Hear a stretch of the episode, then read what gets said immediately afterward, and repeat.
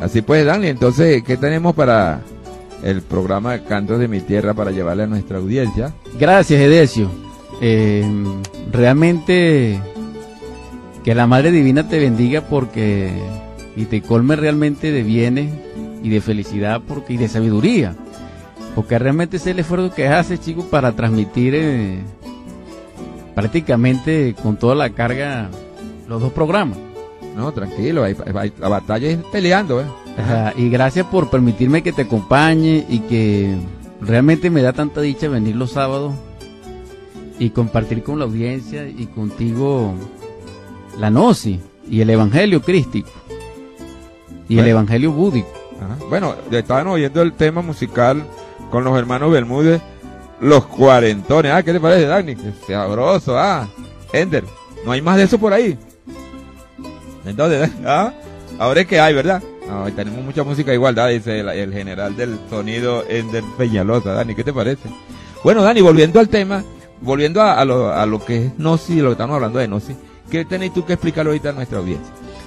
Eh, quiero, tengo un anhelo que, que movió mis inquietudes espirituales eh, en estos días, prácticamente terminando la semana, y que quiero compartirlo para exhortación y para edificación de la audiencia que nos escucha, pero primeramente sin olvidar de que está escrito en el Evangelio, de que cuando invoquemos el nombre de nuestro Señor el Cristo Salvador, pidamos por la paz de todos.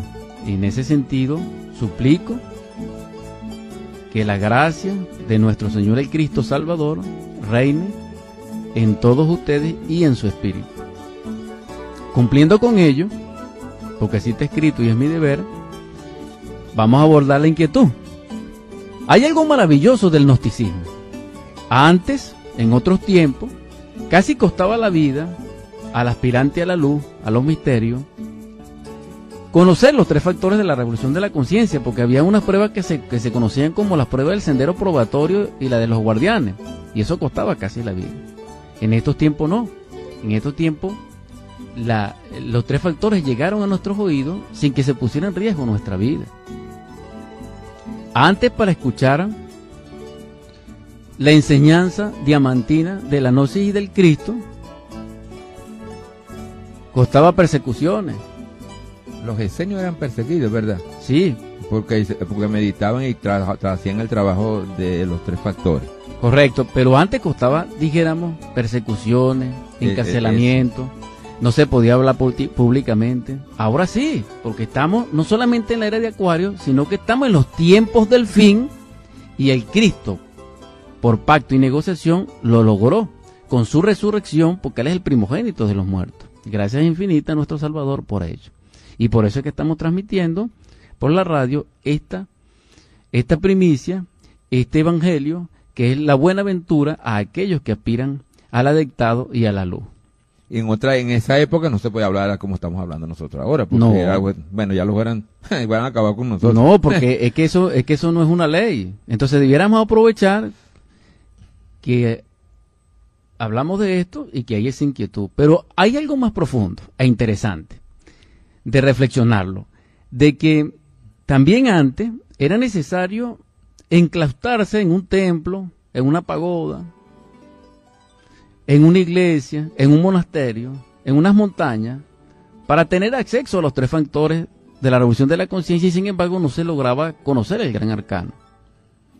Eso era, eso era, negado, ¿verdad? Para los seres humanos. Exacto, eso lo develó fue el arcángel Samael, que es el quinto de los siete. Entonces, si nosotros reflexionamos sobre este punto, debiéramos tener primeramente gratitud de que llegó a nosotros y somos afortunados por ello los tres factores de la revolución de la conciencia totalmente develados.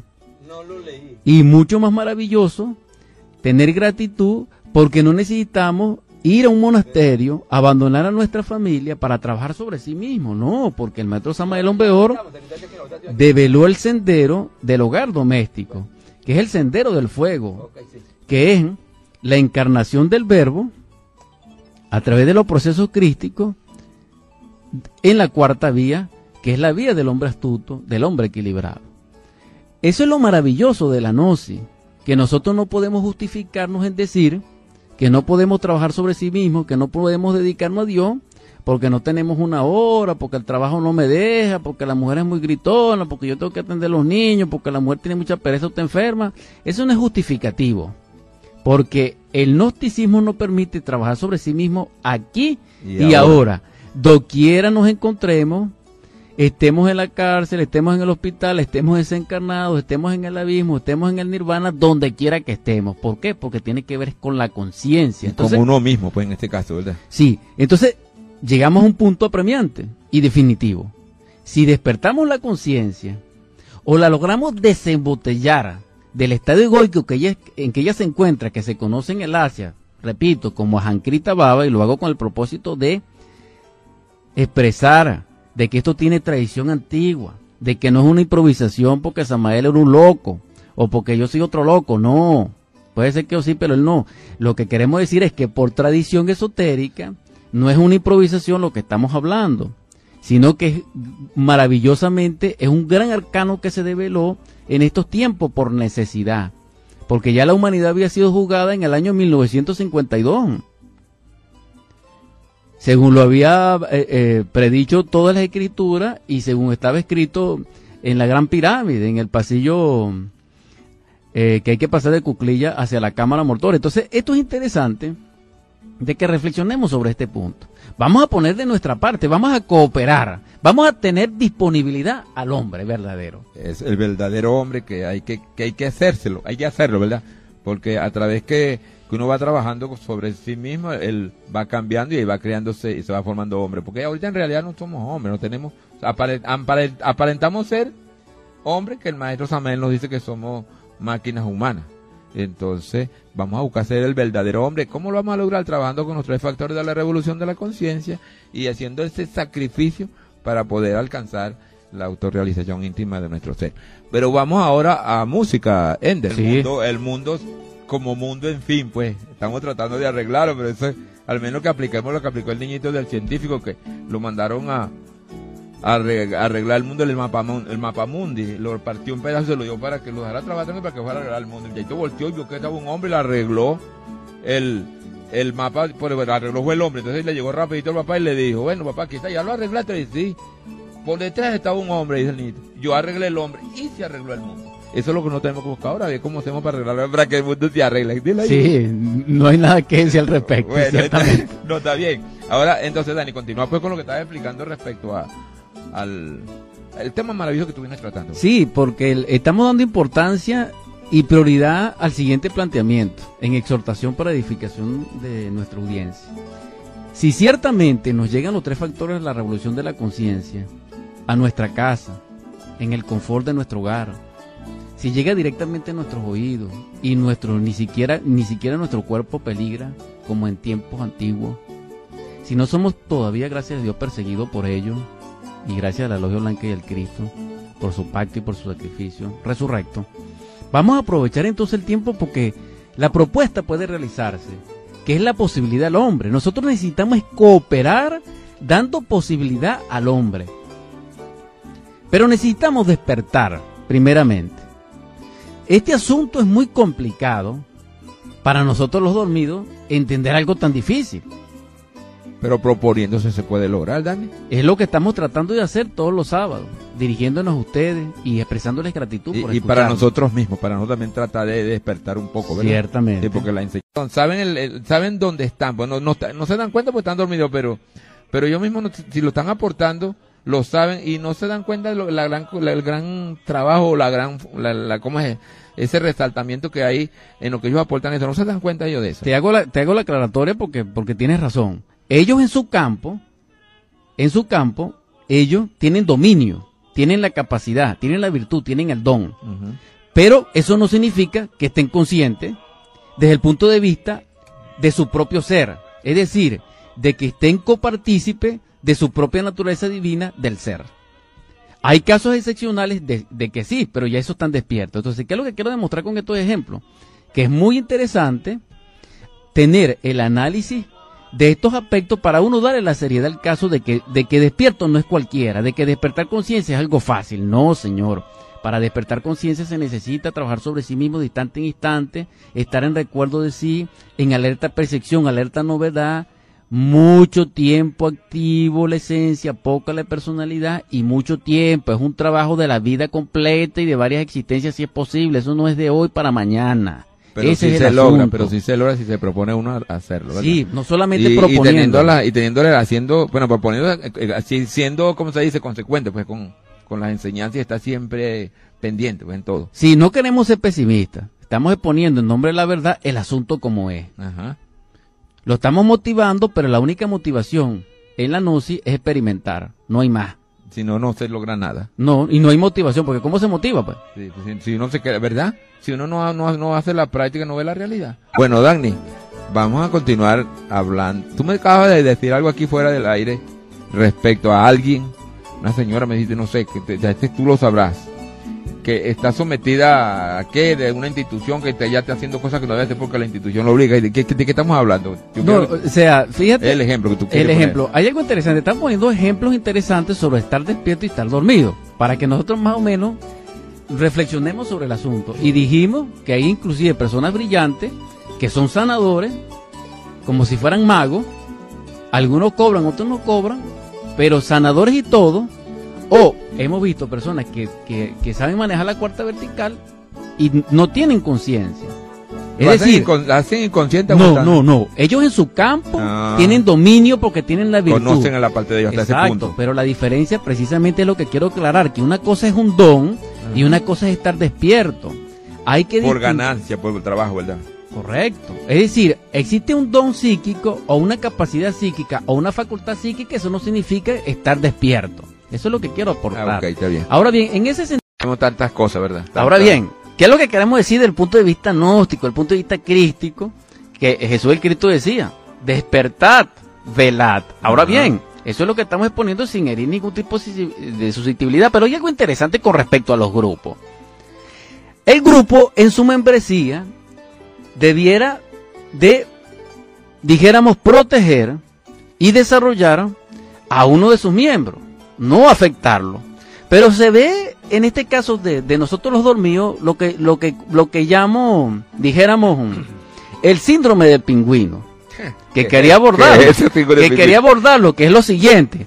Los pingüinos en masa, desde el punto de vista gregario, ellos cuando tienen hambre o necesidad de nadar, ellos todos se van empujando en el glacial o en el hielo a donde hay un agujero que entre al agua. Entonces todos ellos se empiezan a, a empujar con el propósito de que alguno caiga para ver si hay un animal marino depredador y se lo coma. Porque si se lo comen, y si ven eso lleno de sangre, nadie se mete.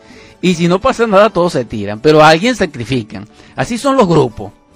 De verdad que sí. Que dentro de lo dormido mandan a misiones a personas que realmente no están en capacidad. Porque yo mismo lo viví. No, claro. O sea, no se puede, un grupo no puede. Dijéramos un ejemplo, si una, si una señora tiene cuatro hijos, trabaja, etcétera, y no puede hacer algo, y tiene que abordar, dijéramos, una función administrativa, con todo lo que implica, porque nadie puede hacerlo, eso no está bien, ni es correcto, ni es gnóstico, ni es cristiano. Ese es el ejemplo que estás poniendo. Y eso sucede. Entonces pregunto, ¿dónde está la conciencia colectiva o dónde está la conciencia individual? Así pasa con los príncipes de la tierra. Hay príncipes de la tierra que tienen muy buenas intenciones, pero gregariamente, porque como no tienen conciencia, se rodean de personas y se nuclean con personas que tampoco están despiertas, eh, no, algunos siguen el mal y entonces le cambian el sendero. Y entonces tenían una buena intención y terminan haciendo algo inadecuado para el resto de la población. Entonces tenían muy buenas intenciones, pero terminan como Calígula. Un ejemplo de Calígula. Entonces esto es muy interesante, porque también lo podemos poner como un matrimonio. Al principio el matrimonio es maravilloso, pero entonces, ¿en qué termina todo? En que en vez del sapo convertirse en príncipe, a través del amor y del beso de una princesa, el príncipe se convierte en un sapo. Al revés. Entonces, ese es el estado en que nosotros nos encontramos desde el punto de vista psicológico. Debemos también aclarar, Perdón, pero un momentico, quiere decir entonces que uno al, al vez de trabajar en bien, está trabajando en bien y cae en el mal. Porque es lo que me querés decir. sí, porque es que uno está, cuando uno está dormido no sabe si está haciendo bien o mal la porque la conciencia está más allá del bien y del mal. Ajá. Entonces es una cuestión de experimentación. Ahora, sí también ciertamente sabemos que no todo el tiempo, no todos los instantes, la gente no tiene un destello de esencia. Tampoco podemos llegar a ese punto. Y tampoco podemos negar que los estudiantes de gnosticismo y de, y de cristianismo, de alguno u otro instante no reciben auxilio de lo divinal. Tampoco podemos decirlo. Como tampoco podemos negar de que los príncipes también son asistidos porque también tienen su mérito propio. Ahora, ¿cuál es la exhortación? De que seamos príncipes, seamos esclavos, seamos líderes, seamos limpia bota, seamos pastores, seamos obispos, trabajemos sobre sí mismos. ¿Por qué? Porque no se exige nada, solamente lo que se exige es trabajar en el sentido y aspecto psicológico de nuestro espacio interior y que tiene una correlación lateral directa con los eventos del día o con las circunstancias o con los acontecimientos. Porque es una vida particular de cada quien. Y la gnosis, el correlato del gnosticismo, es la infinidad de la persona y de su propia particularidad. Desarrollar su propia particularidad. Eso es lo maravilloso. Y no se exige nada, sino disponibilidad al hombre verdadero. Bueno, eso es el trabajo que en sí tenemos que realizar. ¿Verdad que sí? Porque si uno no se preocupa por trabajar sobre sí mismo, que no necesita nada, lo que necesita es pendiente, está en la autoobservación, porque donde quiera que anda, anda él para poder trabajar sobre él sí mismo. No se necesita apartar tiempo, no se necesita apartar nada. Muchas veces decimos, no, yo no trabajo sobre sí mismo porque yo, me la, yo tengo mucho, mucho trabajo, no tengo tiempo. No, resulta que en el mismo trabajo del laboral que hacemos diario para nuestro, ganar nuestro pan, ahí podemos sacarle provecho. Porque ahí está el gimnasio. Ahí está el gimnasio. El maestro también nos dice que tenemos tres gimnasios muy importantes que debemos aprovechar, que es el gimnasio de nuestra casa, nuestro hogar, donde tenemos que pelear con los niños, con la mujer, con el vecino, con que hay, hay, siempre problemas. Tenemos que saber, ahí tenemos que sacarle provecho. Donde estamos ganando el pan, nuestro trabajo para ganar nuestro pan, y los sitios donde nos reunimos con nuestros hermanos, sea un, una escuela, puede ser un, en cualquier sitio un centro de, de, oración, hasta ahí se ve que tenemos que trabajar porque ahí se manifiestan siempre los defectos psicológicos y ahí tenemos que darle duro porque para eso es lo que necesitamos la convivencia que está lo bueno. ¿Entendiste, Dan? Sí, es maravilloso eso, el planteamiento. Y terminamos con esto, en ese sentido, de que si queremos, si estamos casados y hay amor y hay energía, se puede transmutar en el tálamo nupcial de las dichas inagotables del amor. Entonces se crea el traje de bodas del alma. Entonces no hay justificación. La clave es la no fornicación, sino la castidad científica. Ahora bien, no hay justificación de que no se puede, porque de hecho se hace en el hogar, que es el sendero del hogar doméstico o el sendero del fuego. Con respecto al sacrificio por la humanidad, que es predicar la palabra y que es tener el corazón compasivo y caritativo en obras de amor traducidas en hechos de salvación y de cubrir necesidades, se logra día a día porque, porque eso es lo que necesita la humanidad seres que la amen y que le sirvan. Entonces no tenemos ningún justificativo, ok. No tenemos plata, podemos dar un aliento, podemos dar una esperanza, podemos dar un consuelo, podemos dar una palabra de consejo. Que vale bastante, Dani. Sí, podemos generar una sonrisa, a una persona que tenga el corazón comprimido de la ira. Entonces nosotros podemos hacer mucho por la humanidad, pero tenemos que comenzar con nosotros mismos. Por supuesto que sí. Exacto. Y con respecto al factor psicológico, menos justificación tenemos, porque tenemos en el hogar, no tenemos una pieza para nosotros, tenemos el pasillo donde podemos hacer una meditación.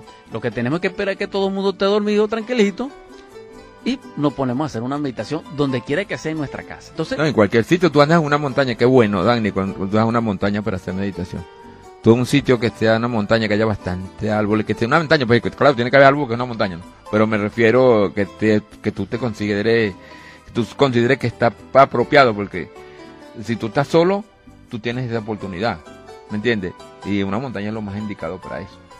Sí, pero si no podemos estar en la montaña, podemos trabajar sobre sí mismos donde estemos. Sí, claro que sí, no, por lo que te acabo de decir, porque tú no necesitamos tiempo, porque donde quiera que andamos cargamos nuestro Correcto, es correcto. nosotros para trabajar sobre nosotros mismos, ¿dónde lo vamos a quedar? Si no es correcto. Pues. Es correcto. Dentro de nosotros está todo lo que nosotros necesitamos para trabajar. Gracias a Dios. Sí. Y por eso es que el noticismo es maravilloso. Repetimos, porque es a cada instante, no necesita mucha preparación, sino comprensión. Eso más que todo. Y, y entender que necesita disponibilidad al hombre verdadero. Bueno, así es. Entonces, cuando son las, nueve, las 10 y 40 minutos de esta mañana, vamos a un tema musical. Ende. Más fácil hablar que escuchar, ¿verdad? Ustedes que nos han soportado, vamos a decirlo así, porque si es tan difícil, bueno, que lo dice Dagny, bueno, vamos le damos las gracias por, por estar en nuestra audiencia. Bueno, que estamos aquí con ustedes siempre, de todos los sábados, de 9 y a 10 con Sendero Musical y, y, lo, y después, posteriormente, en Cantos de mi Tierra, tratando de llevarles a ustedes estas enseñanzas que son maravillosas y que cuando uno las pone en práctica, de verdad, de verdad que se da cuenta lo importante que es y lo bueno que son y, lo dormido que estamos también nosotros, ¿verdad, Dani? Entonces, para eso, nosotros explicamos y ustedes, lo poco que explicamos, pónganlo en práctica y ya verán que le van a sacar buenos resultados. Ahora, Dani, tenemos, apenas nos están quedando seis minutos para despedir el programa y hacer la petición y hacer un resumen. Entonces, yo creo que empieces de una vez, rapidito un resumen y una, y una, ¿cómo es? La, la, la, la petición. La petición que tú haces siempre, que ya está acostumbrado a nuestra audiencia a llevarle esa petición, bien, bien buena. ¿eh? Sí, la, la conclusión sería la siguiente, es una exhortación. Repito, como lo hicimos en una oportunidad en un espacio semejante. Todas las puertas para el indigno están cerradas menos una, la, del arrepentimiento. arrepentimiento ¿ah? También está escrito, buscad y hallaréis, tocad y se os abrirá, llamad y seréis escuchados. Pero necesitamos dignidad. Si no somos dignos, no se nos abre, no se nos escucha. Entonces la reflexión es esa. Seamos dignos de nuestro Padre en obra, en obediencia, para cumplir con su propósito. No estamos perdidos todos. Si cometimos un error, arrepintámonos. Esa es la clave. La gravedad no importa para nuestro propio ser. Sabemos que Él es justicia, tenemos que pagarlo, tarde o temprano. Pero Él es, como está escrito en el Evangelio, Él está presto, es al perdón, Él está presto a la misericordia, Él está presto a guiarnos si nosotros suplicamos. Ese es el llamado, como quiera nos encontramos, eh, seamos, dijéramos, hayamos caído en el error, estemos perdidos o no estemos. Corregirnos más que todo. ¿eh? Ahora la petición. En el nombre del Cristo, por la caridad universal y de acuerdo a la ley, en vuestra gracia, en vuestra luz, en vuestra misericordia, divino Logos, tú que descendiste del sagrado absoluto solar como para, como para Martasaya, para enseñarnos con tu pasión, muerte y resurrección y ascensión, el camino que ha de conducirnos a la liberación final, a la felicidad y a la dicha. Te rogamos que así como sanaste tantos enfermos, cuando estuviste con nosotros en vida. También te suplicamos que en estos momentos cubra las necesidades de aquellos que lloran, de aquellos perdidos. Suplicamos que aquellos que nos escuchan sean llenos de paz, de prosperidad, de bienestar, y que esa mesa ya no esté en carestía, sino esté en abundancia, que esos corazones tengan plenitud de amar y no de discutir ni de odiar. También suplicamos por los niños, por los desamparados y por los justos. Y por último, que nuestra esencia sea fortalecida para estar presente en ti y ser copartícipe de tu luz, porque sabemos que nos esperará siempre, pero queremos llegar con dignidad y felices ante tus brazos. Que así sea. Sí, que así sea. Bueno,